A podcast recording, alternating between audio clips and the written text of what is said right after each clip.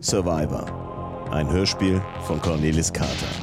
Nach dem Roman von Chuck Palahniuk.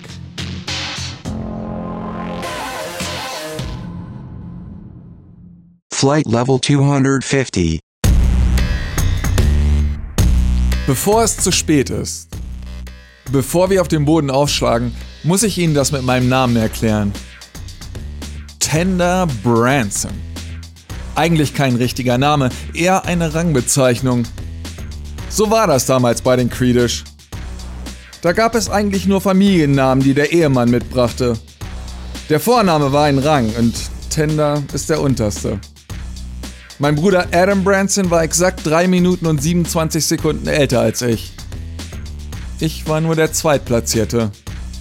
Der Erstgeborene wurde in jeder Familie Adam genannt und erbte einfach alles. Alle danach geborenen Söhne wurden Tender genannt. Ich bin damit einer von acht Tenders, die als Arbeitsmissionare in die Welt geschickt wurden. Alle Töchter wurden Biddy genannt. Fest steht jedenfalls, dass Adam der Erstgeborene war und vielleicht hat er mich beneidet, weil ich in die Welt dort draußen gehen durfte. In der Nacht, bevor ich die Kolonie verließ, erzählte er mir alles, was er von der Welt dort draußen wusste.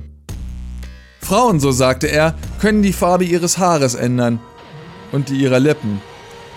Die Menschen benutzen Geräte, die sie Telefon nennen, weil sie zwar nicht gerne zusammen sind, andererseits aber viel zu viel Angst davor haben, alleine zu sein. Adam hatte die Kolonie nur ein einziges Mal verlassen, um die Ehe mit einer Biddy Gleason eintragen zu lassen. Sie war nach einem komplizierten System von den Ältesten ausgesucht worden, damit ihre Verwandtschaft möglichst weitläufig ausfallen würde. Damals war er 17 gewesen.